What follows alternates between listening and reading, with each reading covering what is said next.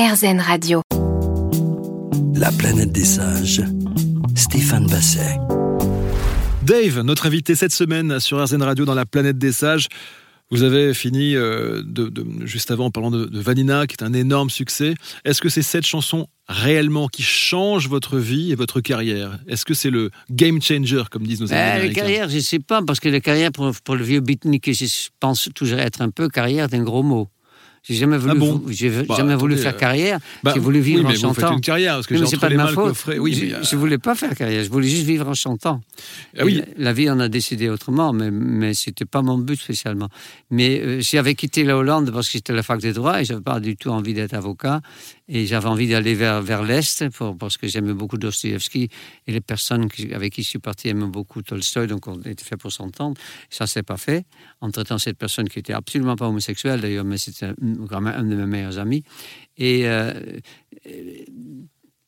pourquoi ça démarre à un moment, on ne sait pas, mais je me souviens, là où j'étais vraiment con, que j'ai vraiment un mot français qui veut bien dire ce qu'il veut dire, c'est que je suis allé pour une émission de promotion à la maison de la radio il y avait des barrières pour rentrer dans cet endroit pour, avec la voiture. Et les mecs m'ont dit, vous ne rentrez pas. Et j'ai dit cette horrible phrase, ma, ma femme, voyons, vous ne voyez pas qui je suis. Et j'étais personne. Donc je dis, oh là, tu es en train de devenir con, méfie-toi. Donc je ne l'ai plus jamais dit à personne. Alors, ce qui est étonnant dans votre parcours, c'est que votre premier métier à Amsterdam, c'est de fabriquer des pochettes plastiques de 33 tours. Déjà, la musique est là alors que vous n'êtes pas dedans. Non, mais ça, ça me fait penser à Woody Allen qui disait que si, Dieu existe, j'espère qu'il a une bonne excuse. Parce que il a en tout cas de l'humour, Dieu, mm. s'il existe. Mais. Euh, en fait, c'est vrai que c'était dans une imprimerie, dans un petit village à côté de où j'ai grandi, à 30 km d'Amsterdam. C'est un peu comme si c'était à Garches, à côté de Paris, un truc comme ça. C'est le lieu, il y avait des gens assez fortunés, sauf mon père, parce qu'il était prof, donc il n'était pas riche. Et euh, donc, pour gagner un peu de sous, pour pouvoir partir en vacances, je travaillais dans cette imprimerie, où en plus d'imprimer, il faisait aussi des pochettes. Et surtout des pochettes en plastique, donc qu'on mettait à l'intérieur des 33 tours, pour protéger les 33 tours.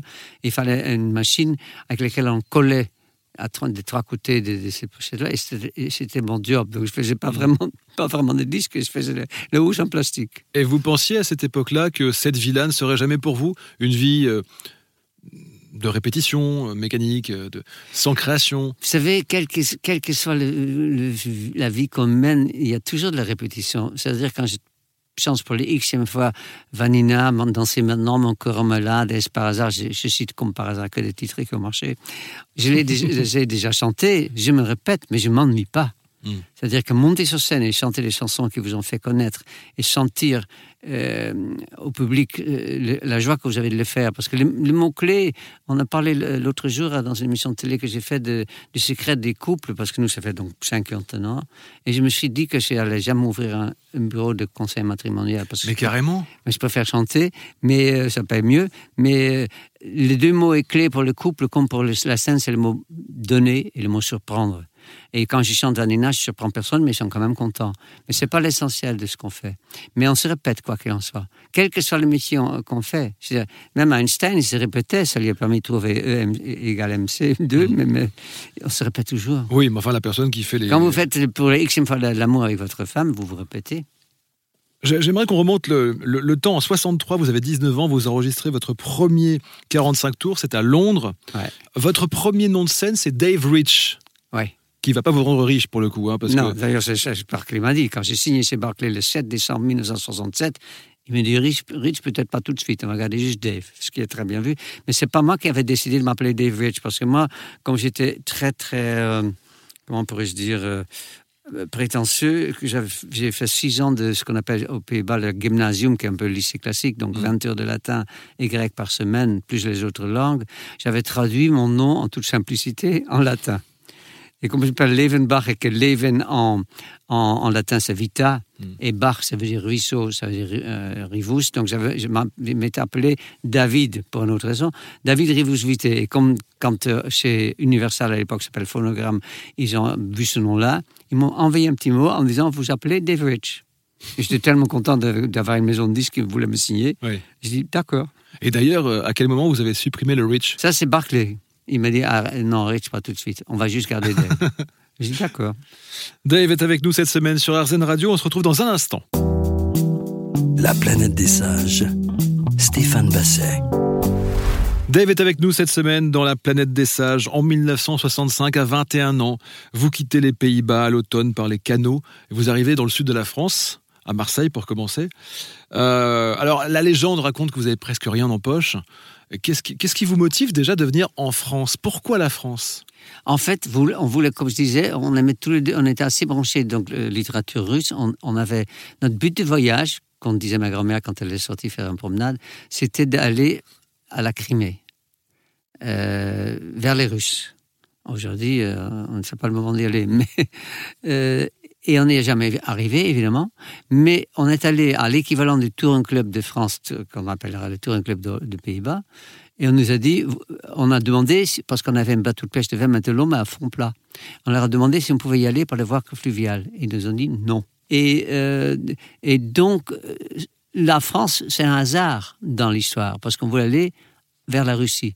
Mais en même temps, euh, la personne avec qui je suis donc parti connaissait la France et il avait fait la Manche en France, en chantant toujours. est ce que vous, ce que vous allez faire d'ailleurs très très vite après. Oui, et il savait qu'en France ça marchait. Hmm. Et moi, par exemple, bien plus tard, toujours, inconnu toujours, j'étais en Angleterre, quand tu, quand tu sors ta guitare en Angleterre et que tu chantes, tout le monde se lève et chante avec toi. Hmm. Donc c'est difficile après de passer une petite assiette parce qu'ils ont tous chanté.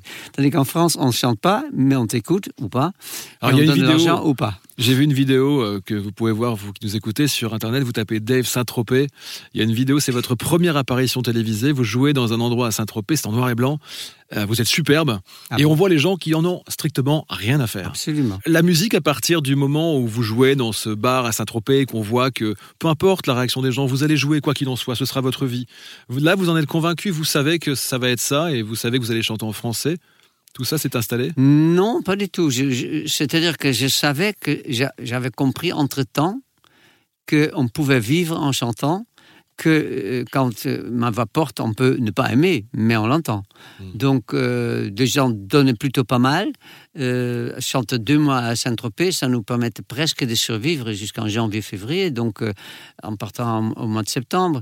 Donc, je savais que c'était une manière de gagner sa vie que j'aimais mais je ne savais pas du tout que j'allais devenir. C'est-à-dire que quand on me proposait à cette époque-là, à Saint-Tropez, beaucoup de gens de showbiz quand même, quand on me proposait de, de, maisons de disques et autres, je disais non. Je dis pas du tout. Non, je veux pas. Je, je, vais chanter. Je vais être connu là où je suis. Ça me plaisait bien le jour quand j'avais chanté le soir. Les gens m'entendent. Euh, j'entendais ah c'est le chanteur d'hier soir. Ça me plaisait bien ça. Votre quotidien à ce moment-là, c'était quoi? Justement, on parlait au début de l'émission de la légèreté. C'est une vie assez légère où ah chaque jour, c'était l'instant présent? Ah oui, on partait, moi je partais vers 19h, j'allais, euh, j'arrêtais vers 20h et je faisais euh, par soir, sans, vraiment sans frimer, l'équivalent d'entre 150 et 200 euros. Ah quand même Ah oui, extraordinaire. Vous saviez la belle vie en fait. Ah bah oui, extraordinaire. Donc, donc j'avais de quoi. En plus, j'avais comme frais de vie seulement. Je ne payais pas de loyer, j'étais sur le bateau. Il fallait parfois payer des droits de, port, mais quand il y avait des droits de port, on changeait de port. Nous. Hmm. il fallait faire le plein d'eau. Il fallait une fois par an caréner le bateau, ce qui était le plus cher. Mais sinon, j'avais aucun souci. Et après, Paris, ça vient, ça vient quand après? Mais C'est-à-dire que, comme je disais tout à l'heure, le garçon avec qui je vivais sur ce bateau, il n'avait pas les mêmes mœurs que moi, donc c'était compliqué d'aimer autant quelqu'un, parce que je l'aimais d'amour. Et, je lui ai déjà expliqué, je lui ai dit, imagine-toi que tu aimes Marilyn Monroe et que tu dors dans la même chambre qu'elle, mais qu'elle ne veut pas de toi. À un hmm. moment, tu te tailles, comme on dit en vieux français. Donc je me suis taillé. Direction la capitale. Direction la capitale. Parce que comme je ne savais pas trop quoi faire et que j'avais eu pas mal de propositions, je dis, je veux la voir, si quelqu'un veut m'aider à faire un disque, pourquoi pas. Dave se voyait déjà en haut de l'affiche, c'est ce qui va se passer. La suite dans un instant sur RZN Radio. La planète des sages. Stéphane Basset. Dave, alors à Paris, le succès va, arriver très rapidement en fait. Non, hein. Pas du tout. Ah bon? Pas du tout. moi j'ai l'impression que ça va vite pour vous. Eddie Barclay m'a signé assez vite. Et m'a donc signé le 7 décembre 67. Et mon premier succès était sur CBS en 74. Ah oui, effectivement. Donc c'est pas tout de suite. Bon, c'est tout à fait normal. Alors quand vous arrivez à Paris, euh, bah, il faut bien que vous puissiez travailler. Donc là, vous allez enchaîner les chansons. J'ai chanté dans les, dans les, dans les bars, j'ai chanté dans, absolument, un peu dans les cabarets, tout ça, très mal payé, évidemment. Je- Chez ma cousine ou l'écluse, on était payé 20, 30 francs par soir. Donc, Vous avez la nostalgie de cette période-là, de, de- de ah, ce de temps-là l'âge que j'avais, oui. L'âge, oui, mais au-delà de ça, est-ce que l'atmosphère, le souvenir que vous en avez aujourd'hui, est-ce que vous étiez quelqu'un d'heureux à cette époque-là? Ah, je, je, je crois que euh, c'est De Gaulle qui a dit un jour à un journaliste qui lui demandait s'il avait été heureux. Il n'a pas dit comme ça, mais il dit, ça voulait, ce qu'il a dit voulait dire, monsieur, me prenez pour un con. Parce que quand on est un peu conscient de comment ça se passe dans le monde, on peut avoir des petits moments de bonheur, heureusement, des grands moments de bonheur, mais on ne peut pas être heureux. Mm. C'est-à-dire que là, tel qu'on se parle, il y a l'Ukraine, il y a l'Afrique, il y a plein de problèmes partout. Comment être heureux si on est conscient de ça? Si on a le minimum, de lucidité, on ne peut pas, pas vraiment être heureux, mais on peut avoir des moments d'oubli où vous êtes vraiment bien. Ne, ne serait-ce que vous avez bien mangé, si vous avez du goût et de l'odorat, ou ne serait-ce que vous venez de faire de l'amour avec votre, votre, votre femme ou votre mari, et quand vous li- lisez un très bon bouquin, que j'ai un très bon film, tout ça, c'est des moments de bonheur Mm. qui fait que la vie vaut la peine d'être vécue quand même. Pour moi, en tout cas. Et comment vous vous dirigez vers le bonheur? C'est quoi votre, votre process? Est-ce qu'il y a une façon de, de les capter plus facilement, ces moments de bonheur chez vous? Oh, alors là, il faudra demander à un philosophe. Je, je- je ne sais pas. Non. Moi, je pense que j'ai la chance d'être, d'avoir une dose d'inconscience parfois, et j'ai la malchance d'être lucide parfois. Et la lucidité est lourde. Et la lucidité, ça vous pèse? C'est ce qui vous rend plus grave Ah bah, ça rend compte de tout ce qui ne va pas. Mm, mm. Ne serait-ce que l'âge. C'est-à-dire que, pour vous donner un exemple, vraiment, puisqu'on est quand même, on parle un peu du chanteur et du showbiz, quand on fait un album dont on est fier, comme j'ai fait produit, un album produit par, par euh, Renaud, le chanteur Renaud, qui m'a dit ah, ah, que cet album voit le jour et qu'un directeur de station de radio important vous dit super votre disque. Évidemment, je ne peux pas le passer, mais qu'est-ce que c'est beau. Vous avez envie de l'étrangler, bonhomme. Mais après, quand vous rentrez dans votre lit la nuit, que vous vous réveillez vers 4h, 5h le matin et vous dites mais en fait, quand je passais beaucoup à radio, il n'y a pas un chanteur de 74 ans qu'on entend en radio. C'est tout simplement l'âge. Et contre l'âge, vous ne pouvez rien. Le seul exemple qu'on a, que tous les chanteurs ont, c'est Henri Salvador, qui a 84 ans, 22 millions d'albums. Oui, c'est rare. Je suis encore trop jeune, donc. Mais c'est quelque chose que, que l'on espère quand on est artiste jusqu'au bout, de se dire d'un coup, une chanson jaillit de nulle part, parce qu'il n'y a pas de règles, c'est pas des mathématiques la chanson. Donc euh, je pense que n'importe quel chanteur est toujours dans cette dynamique-là. Oui, c'était faire une chanson, on a, envie que le maximum de gens l'entendent. Oui. Même si c'est pas pour des besoins purement pécuniaires, ça fait plaisir. Mm. Et c'était le cas jusqu'à la fin de sa, de sa vie de- de- d'Aznavour. Mais il faut pas faire l'album pour ça. Il faut faire des albums parce qu'on a envie de le faire, parce qu'on a envie de faire des belles chansons. Et si l'autre jour on, m'a parlé de Beko pour une émission de télé hollandaise dans, auquel j'ai participé, à laquelle, à laquelle, fé- féminin. Et euh, je pensais que Beko, à la fin de, vers les derniers dix ans de sa vie, était quand même assez malheureux. Il voulait vraiment faire des tubes. Oui. Et Aznavour voulait faire des bonnes chansons, en espérant que ce soit des tubes. Mais il faut avoir cette démarche-là. En parlant de tube, en 75, c'est du côté de chez Swan, la référence proustienne évidemment. Alors à la base, c'était Barbelivien qui avait fait le texte. Il a fait un texte sur cette mélodie C'est ça. qui s'appelle Milady pour Voilà. lui. Mais ça Parce ça pas, fait- ça ben, pas c'est collé. une allusion My Lord, Milord. Milord. Hmm. Donc c'était marrant. Mais ça ne collait pas avec ce que vous Mais cherchez. je ne l'ai même pas su à l'époque. Hmm. C'était le directeur artistique que j'ai cité tout à l'heure, Jean-Jacques Souplet, qui m'a dit Barbelivien a fait un texte, mais c'est pas ça. Et qu'il a demandé à Patrick Loiseau, ça m'arrangeait bien, parce que le droit d'auteur rentre à la maison, de faire un autre texte. Hmm. Ça c'est vrai, j'y avais pas pensé. Ah, oui. Oui. Donc Patrick, votre euh, compagnon, Oui. euh, fait le texte, ça devient un énorme succès, Ouais. énorme succès, qu'on retrouve évidemment un dans les Noces d'Or, parce que si ce titre-là n'y est pas, il y a un gros souci hein, quand Ouais. même. C'est un, titre qui, qui a traversé le temps. Et je pense que du côté de Swan, on peut considérer comme un, comme un standard, parce que pour moi, un standard, c'est une chanson que d'autres chanteurs ont chantée. Et comme Calogero a chanté cette chanson, avec une manière assez rock, plutôt marrant, avec un arrangeur qui s'appelle Philippe Umansky, j'ai dit maintenant, on peut dire que Swan est un, est un standard parce que euh, Calogero l'a chanté. Je pense qu'il ne faut pas avoir des problèmes à, à- à avouer qu'on est un chanteur populaire ou un chanteur de variété, mais dans les années 70, on ne disait pas variété, on disait variétoche, Mm. variette pour montrer à quel point c'était de la merde.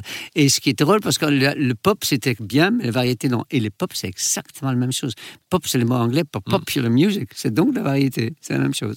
Dave, chanteur de variété, Tout est avec fait. nous aujourd'hui sur RZN Radio pour la planète des sages.